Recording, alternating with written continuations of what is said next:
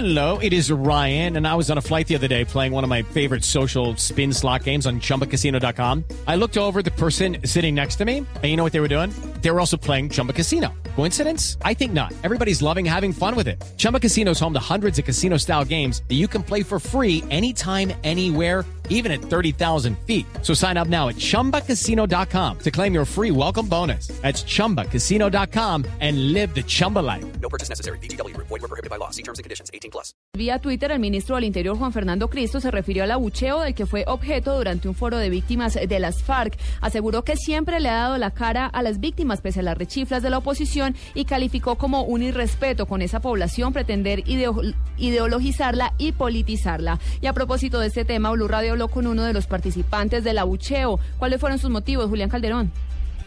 Lex, una vez concluyó el accidentado discurso del ministro del Interior en el foro de víctimas de las FARC que tiene lugar en Bogotá, intentamos hablar con algunas de ellas que chiflaron y arengaron contra el ministro, aduciendo que no tenían autorización para hablar. Nos contactaron con Rubén Blandón, activista y defensor privado internacional de derechos humanos, quien, según un grupo de víctimas, es su representante. Esta fue la justificación frente a la manifestación en contra del ministro del Interior. Porque el ministro hace parte del gobierno del señor Juan Manuel Santos.